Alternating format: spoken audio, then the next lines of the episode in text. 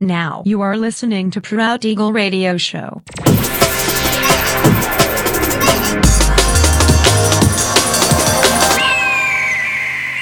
Mixed by Nelver.